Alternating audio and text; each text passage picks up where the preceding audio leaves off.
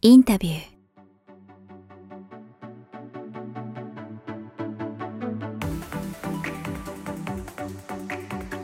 こんにちは、堀真奈です。インタビュー。この番組は YouTube と Podcast 各プラットフォームよりお届けしています。えー YouTube の番組のフォロー、Podcast 各番組のフォロー、皆様よろしくお願いいたします。お願いします。ということで、1月18日の放送なんですけど、はい。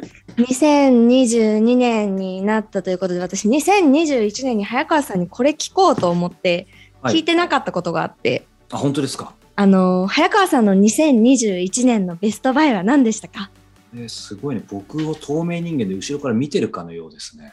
え？これね、ちょうどすごい生々しい、せっかくなんで、まあこれ、これ見て喜ぶ人がいるかわかんないんですが、僕がほら、あの、マナさんがすごい気に入って読んでくれてる、あの、ニュースレター。めっちゃ好きです。これ読んでない方多分いあの概要欄にあると思うのでぜひ登録いただけると嬉しいんですけどあの月2回ね、えー、と僕が書くの嫌いなのに僕あの僕もド M なのでなぜかコラムをガチで ガチで書いてるんですけどえそれの中でねちょうど、えー12月の最終週でですね、うん。えーこれちょうど書き終えたほらこんな感じいつも原稿用紙本当だ、原稿用紙に書いてらっしゃるんですね。あまあもちろんれパソコンでだけどそうそうパソコンのページですか Mac でやっぱりそういう縦書きで字数も大体あれなんでえーっとですねこれがまさにベストバイ2021というタイトルですので、へえ。まあこれちょうどね、流れる頃はもう出てるのでネタバレしていいと思うんですけど、まあマナさん先にちょっと あのお伝えしますけど。やった。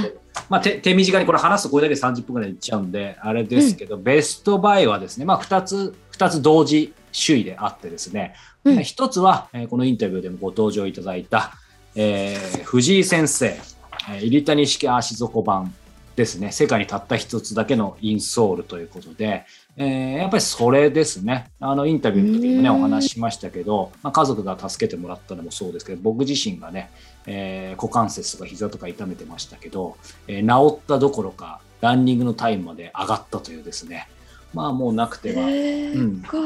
ならないものですので、まあ、今年ね、やっぱりこのインタビューもそうですし、えーまあ、このコラムでも書いてますけども、ライフインタビューという新たにね、えー僕が、えーその人の人生を聞いてシネマティックな映像で仕上げる、えーまあ、作品を作るというね、そういう新たなサービス始めてまして、いろいろやっぱり外出することも増えてきたので、まあ、非常にこの外をね、歩いたり走ったりするときに、このインソール2つランニング用と普段の靴用に作ってもらったので、まあこれがやっぱり自分にオーダーメイドで作ったインソールなので、まあこれはまあ人間歩くの大事ですから大きかったなっていうことが一つです。そしてもう一つがですね、まあ、まさに YouTube の方これ見ていただきたいですけど、えーこのウェブカメラとして使っていますが、えーソニーの α7S3 ということで、まあ、コラムに書いたんでそのまんまの話ですけど、これ僕が今までまあ機材いろいろお金かけてきましたけど、まあその単発でという意味では多分一番かかったんじゃないかな。購入当時でこのレン、えーと本体と、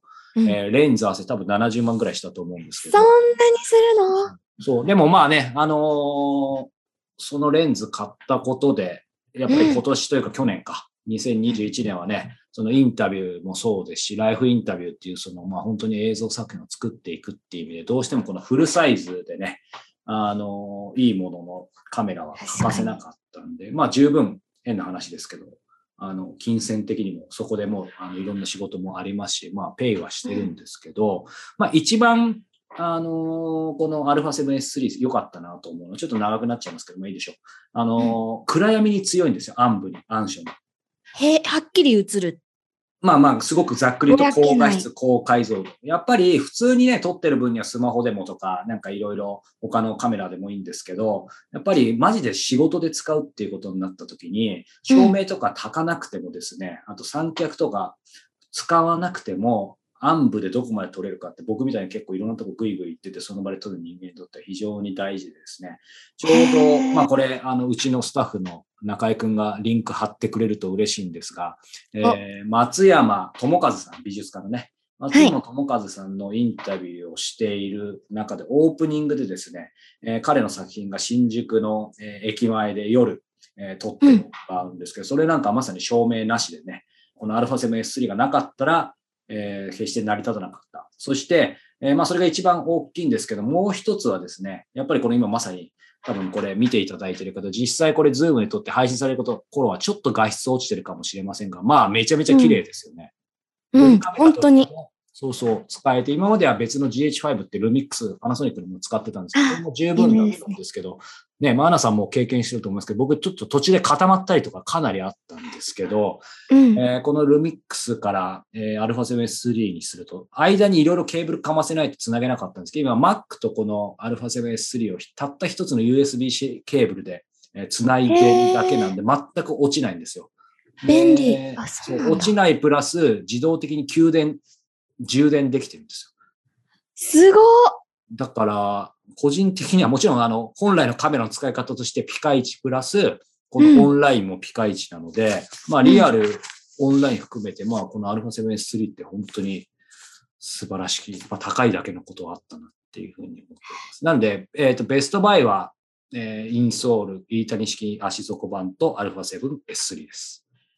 もう、早川さんのお仕事に欠かせないというか、必需品の二つでしたね。そうですね。だからまあ逆にきちんと、こう、仕事に一応結びつけたなということで、えーうんちょっと高いお金を出したのを言い訳にしています。もしよかったら皆様のね、今年のベスト、ん ?2021 年かはい。のベストバイもお便りとかで送っていただければなとはい。気になります。はい。ということで、えー今月も、今回もですね、イはいンタビューの本編の方に入っていきたいんですが、はい。えー今回はどなたにインタビューされたんでしょはい。えー靴のフルオーダーブランド、星野の、えー代表の星野俊二さんです。うなぜ靴のフルオーダーブランドの方に？ああ、そうですね。どういうご縁でまあ、あのーそうなんです。まあ、今ご縁でって言っていただいたように、インタビューって、まあ、常々お話ししてるように、結構いろんなケースがあって、うんあのーまあ一番オーソドックスなラインはね、僕が例えばテレビで見て、本屋さんで見て、えー普通に例えば行ったお店のシェフが素晴らしかったからインタビューみたいなこともありますし、うん基本的に自分から能動的にインタビューしてアポを申し込むっていうのがまあ成功法ですし、一番オーソドックスなんですけども、まあ、前回のね、えー杉山さんやぬかがさんだったり、まあ最近か、最近は結構また着せずして、あのいろんなご縁で紹介いただくことがあってですね、えー今回の、えーこの星野さんもですね、えーある、うんえー今までお世話になっている方から、こういう面白い方がいるんだけど、よかったらインタビューしてみないということでありがたいことにね。まあやっぱり前回のぬかがさん、杉山さんラインからじゃないですけど、えーやっぱ面白い方は面白い方を知るということで、えー今回のインタビューが実現した次第です。最近アーティスト色強めというか、そういう方とのご縁が多いですね。ああ、そうですね。やっぱりなんかそういう流れってあるのかもしれないですよね。僕は全然意識してないんですけど、まあでもね、そのアーティストがアーティストを呼ぶみたいなのも当然ありますよね。うんうん。人とのつながりでこうやっはいてインタビューつながっていくわけですね。そうですね。それでは、星野さんのインタビュー第1回をお聞きください。さあ、ということで、えー今日はですね、えーここ、なんて言えばいいんですか、アトリエ、えー店舗、工房、向こうは工房ですけど、まあ、アトリエ兼店舗。はい はい。はい。星野さんのこのアトリエ兼店舗に、えー某銀座ですよね。はい。はい。に伺っていま某す銀が座。、えーここ今お話ししたように、これいつから移られてきたんですか？そちら今年の4月ですね。はい2021年4月からめ。ちゃめちゃもうなんか映画のセットのような綺麗な感じですけど、ここは広さどのくらいあるんですか？広さ全体で200平米ぐらいですかね。販売は多分ここのエリアははい。あの80とかはい。あ、そうですね。こはいれ今、星野さん言ってくださったように、ここがこの販売するエリアなので、あの、後でこれインタビュー中におそらく映像版の方ではインサートで入ると思いますけど、隣が、まあ、工房？そうですね。工房ということで、あの、職人の方も何人かいらっしゃってですけど、えーこの工房の方では、まあ、文字通りですけど、この星野の靴をここでまさに作ってる感じ。まさに作ってますね。はい。今、職人の方は何人ぐらいいるんですか？今、えっと、ここは12、3名はい。ですかね。ここはということは他の場所があると。えっと、もう一箇所、はい。日本橋の方にはいもう一箇所ありましへて、ーそちらでも作ってます。あ、なるほど。日本橋の方は工房専門？あの、そっちもやっぱり販売する場所があったりとか。工房とですね、あと、あの、オフィス業務ですね。はいはいと、あの、兼ねてる。なるほど。あのそうする。と、えースタッフの方っていうのはどの、どのくらい延べ、星のグループと言っていいのかわかんない。全然グループじゃない。こ小屋です。小屋、小屋星野はですね、大体30、今5名ぐらいの舞台になってますね。なるほど、なるほど。さあ、ということで、ちょっといろいろお話伺っていきたいんですけども、やっぱりそもそもですけど、このね、えーこの靴のフルオーダーブランドと言っていいんでしょうか。はい星野とはということで、えーこれ見てる方、聞いてる方、あの星野、まあ、ご存知ない方もいると思うので、改めて、えー星野さんの方から、まあ、どういうえーブランド、どういう、えーブランドなのかっていうのを伺いたい。はい、あの、まあ、婦人靴ですね。はい婦人靴を中心にしている、えーオーダーの、うんえー靴ブランドうんになりますね。だいたいスタートしたのが、えーおよそ6年前はい。ですかね。6年で。まあ、本格的といえば本はい。格的な、えーまあ、ブランドの中で、えー職人を抱えてまして、はいえー職人がうん。お客様に対して接客をし、はい。一から作り、はい。えーで、あの、木型を作っていただいて、あの、履き続けていただくと、えーそういうサービスですね。はい。いわはい。ゆるビスポークという。ビスポークという。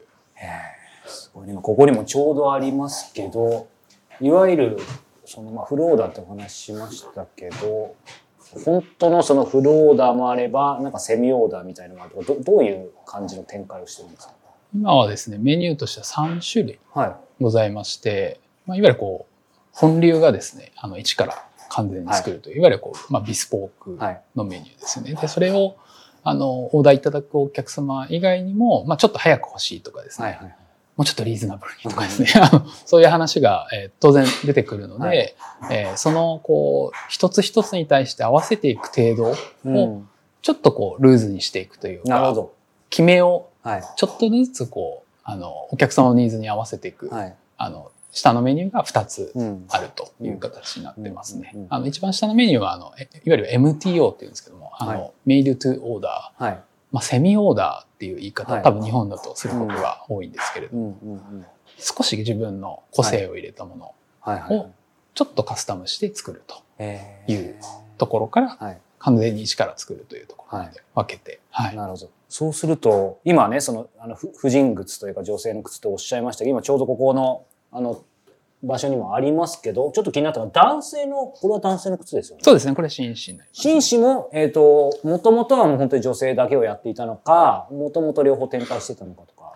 もともとは、えー女性専門うん、で、えーやっていた期間がおよそ、そうですね、4年半とか。はいはい。あまあ、最近まではじゃあ、そうそうですね、そうですね。はい。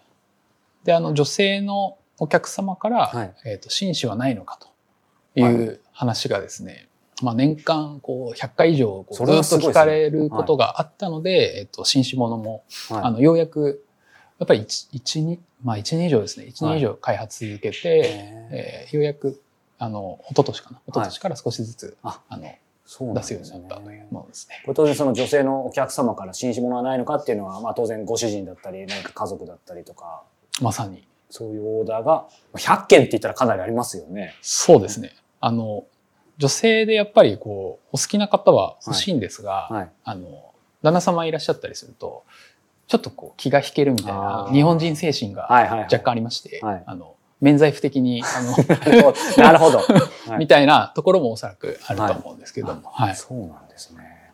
これ今、ちなみに年間？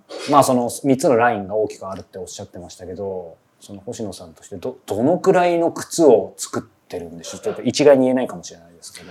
大体、えっ、と、いわゆる受け取っていただく靴の数のベースで言うと、3500、三まあ、4000はいってないのかなという数ですね、今まあ。じゃあ単純に割ると1日 10, 10以上はできちゃってるって感じそうですね、週、週やっぱり。り70足とかは作ってますね。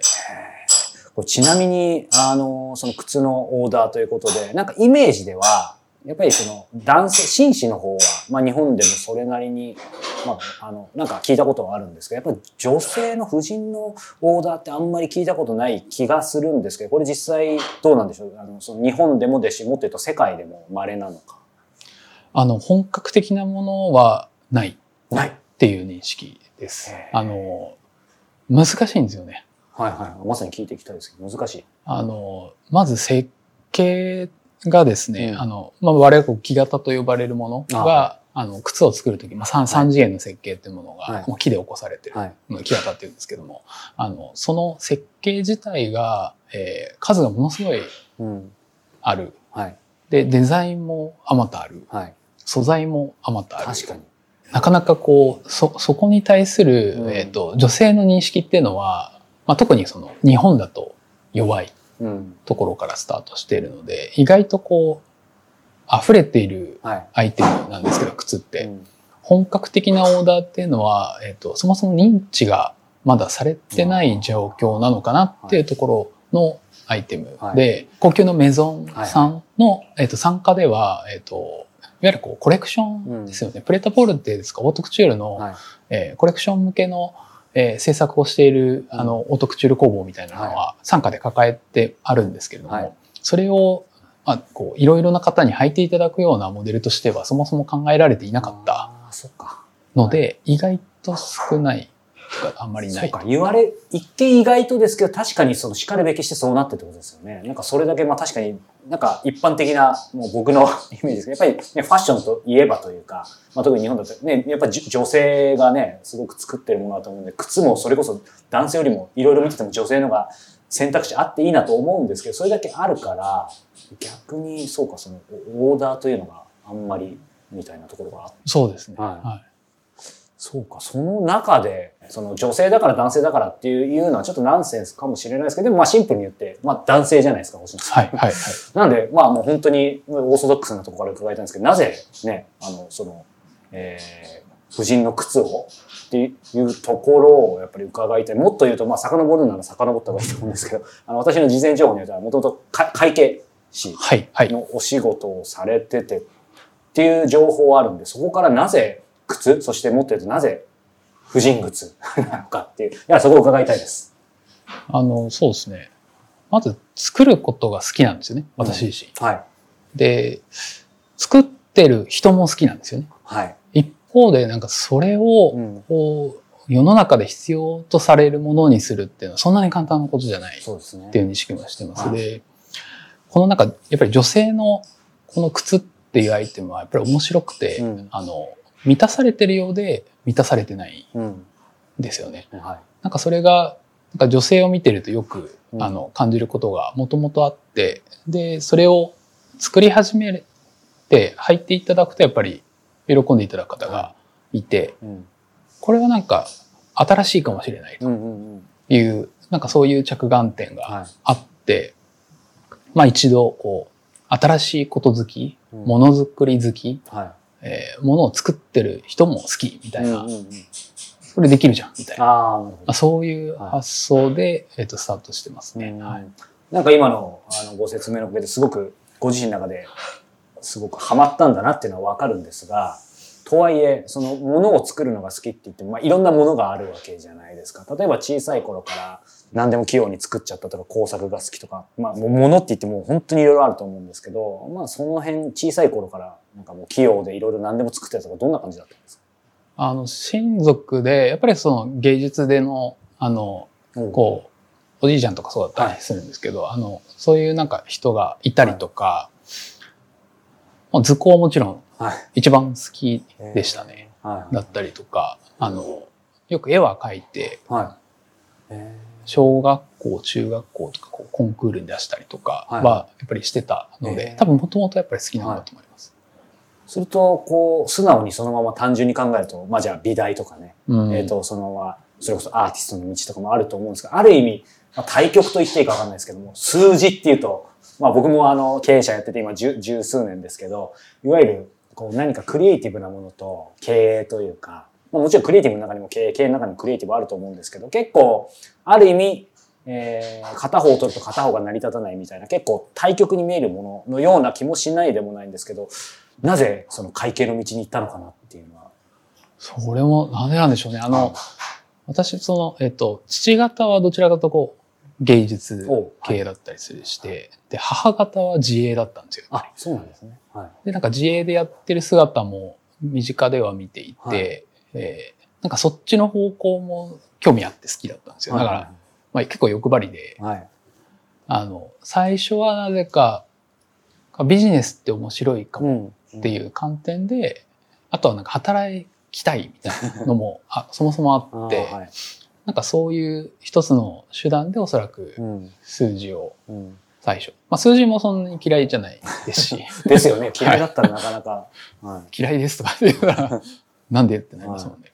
まあひ数字も比較的好きで、はい。そのお父様方お母様方って話ありましたけどご両親そのものは例えば自営だったとか会社員お父さんが会社員だったとかどどんな感じですか？父方、父母はそれぞれもうサラリーマンですね。あで、その、えっと、上ですね。はいはい祖父祖母が、はいあの、なんか比較的尖ってまして、はいはい遊びに行ったりとか、はいあの、いろいろ教えてもらうなるほど。タイミングが子供の頃やっぱりあって、うんおそらく多分そういうものがうん影響を受けてるのかな、みたいな。はい。今振り返ってその幼い頃にご自身で星野さんが作ったなんか一番初めてこれ作ったみたいななんか嬉しかった思い出の作ったものってなんかあげるとしたら何でしょう？ものですか、はい。ものづくりということで。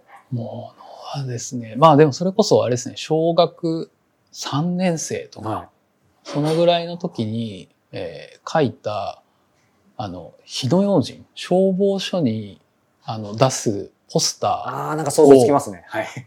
初めて書いて出して、はい。あの、まあなんかこう、お小遣い程度の、はい。あの、賞をいただい。た時があって、はいなんかそそのあたりから、はい。なんかこう、ものを何かクリエイティブなものを作って、うんそれをなんか誰かが見て、はあの、面白いねって言ってくれるのって面白いよねっていい。う。なるほど、なるほど。はい。うんまあそういうところなのかな。はい。はい。まあじゃあそこからこう今お話しされてたように、まあ社会に出て、えー会計士になって、その会計士さんとしてもそれは当然やっていけただろうなとか、会計士がやでやでやめたって感じでもなさそうな気がするんですけど、どう、どうでしょあ、全然、はい。う あ、やっぱりそうですよね。まあ、ただ、それだけ、それだけで人生を終えるのは、うんなんか、もったいないんじゃないとか、はいはい。えーなんかもう少しいろいろ経験した方がいいんじゃないかとか、あの、なんかそういうのは当然あるので、うん。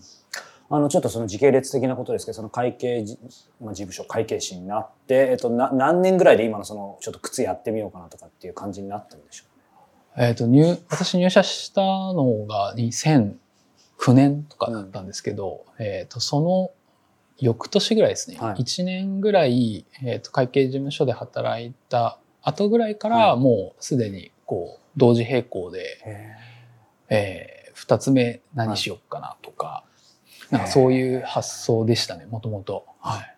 そうなの？その元々ってなぜって言われるとかちょっと言語が難しいかもしれないですけど、星野さんが言うと自然な感じですけど、やっぱりし普通じゃないと思うんですけど、なんでしょうね。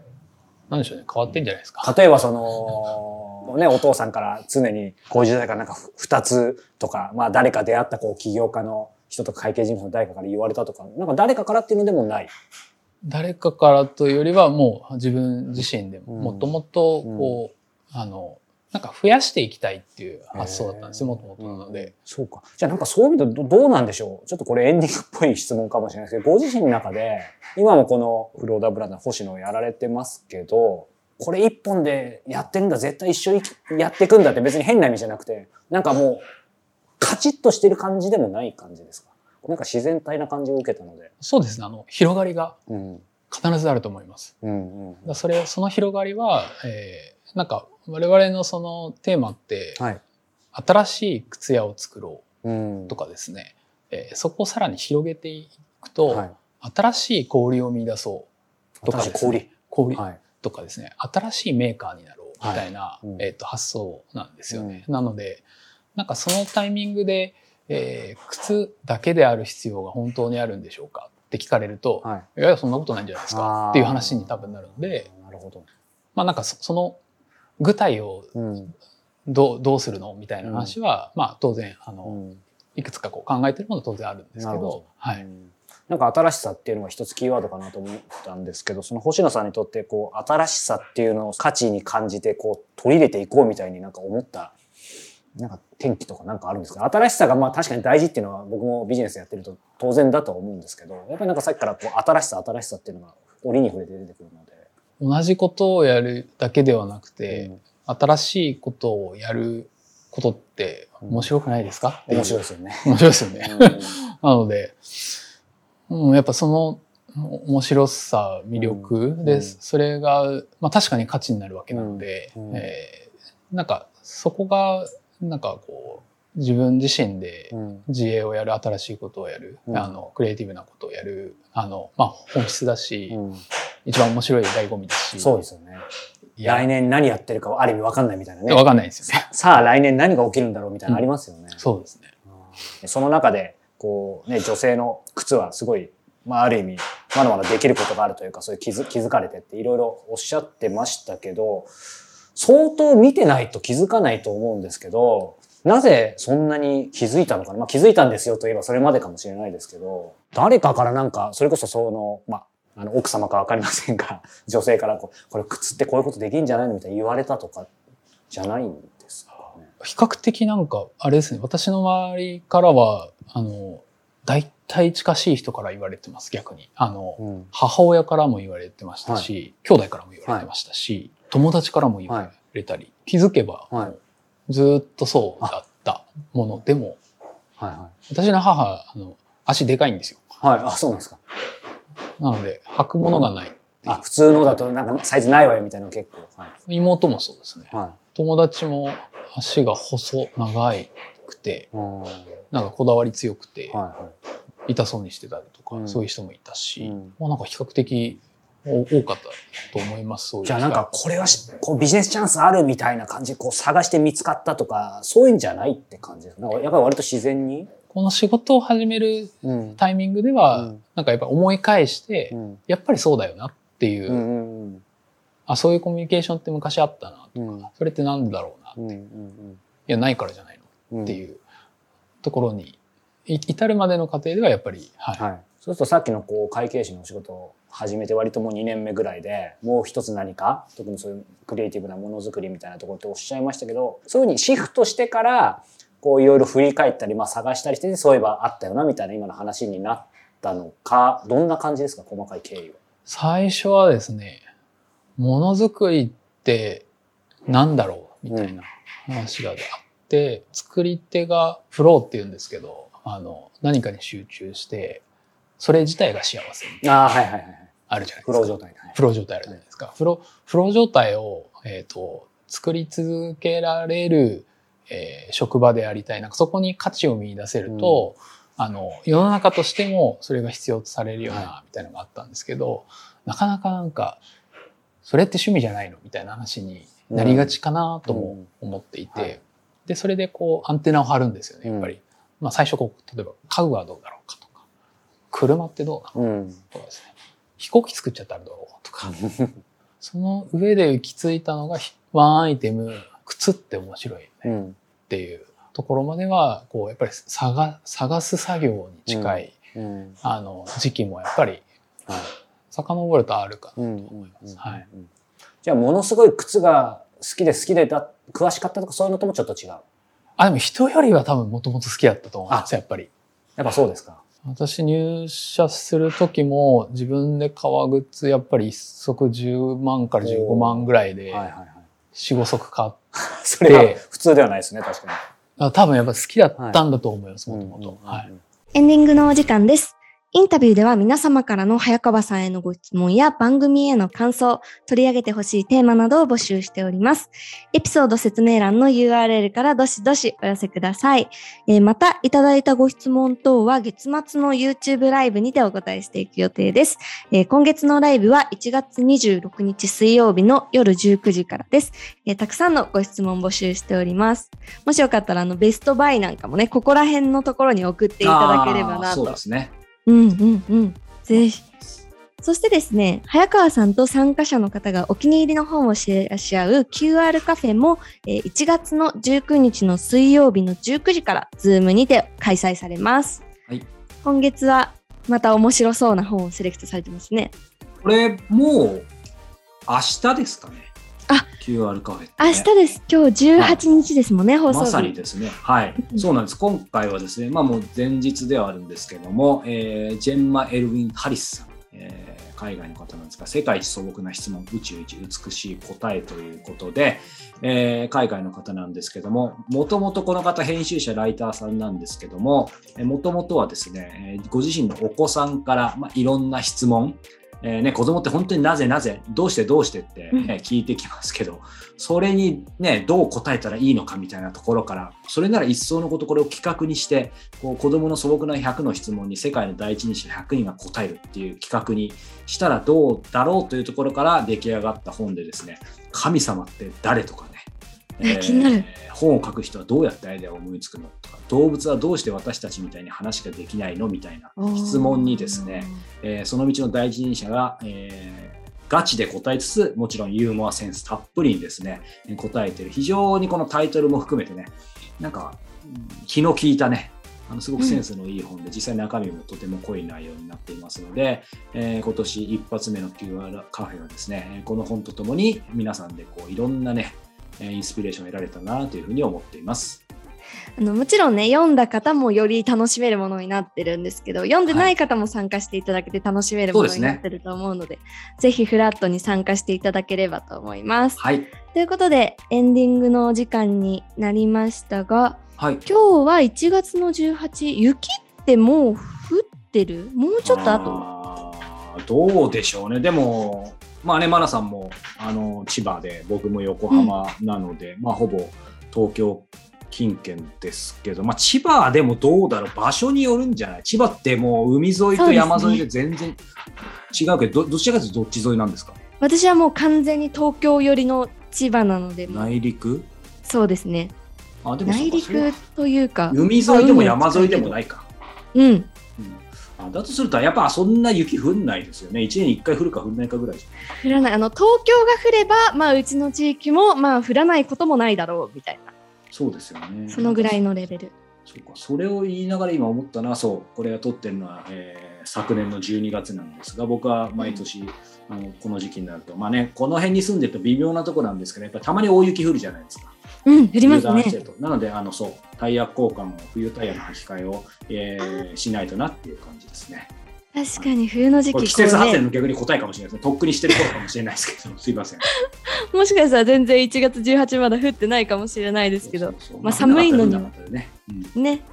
寒いのには間違いないので、皆様くれぐれもお体に気をつけてお過ごしください。ね、はい。それではまた次回皆様とお目にお耳にかかれますことを楽しみにしております。ごきげんよう。さようなら。